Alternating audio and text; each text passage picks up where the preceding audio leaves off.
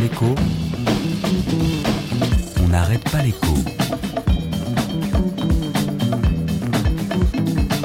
Marion Lourd. Les rues de bon pour on dirait du vrai champagne. Le champagne n'est pas une bulle économique, c'est une industrie qui pétille pas mal. La France vend moins de bouteilles cette année, mais le chiffre d'affaires, lui, grimpe parce qu'on monte en gamme. Sauf qu'il y a un hic.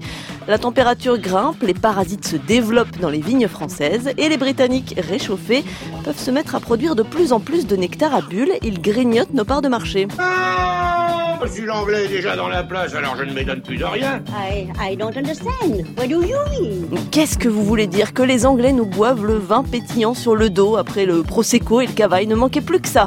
Bon, les Britanniques restent friands de notre champagne. Ils sont le premier marché étranger. Sauf qu'avec le Brexit, deuxième hic, les prix de l'alcool exporté risquent de monter et rose beef et champagne français pourraient moins bien s'accorder. Vous avez vu, ah bah c'est ça les Anglais.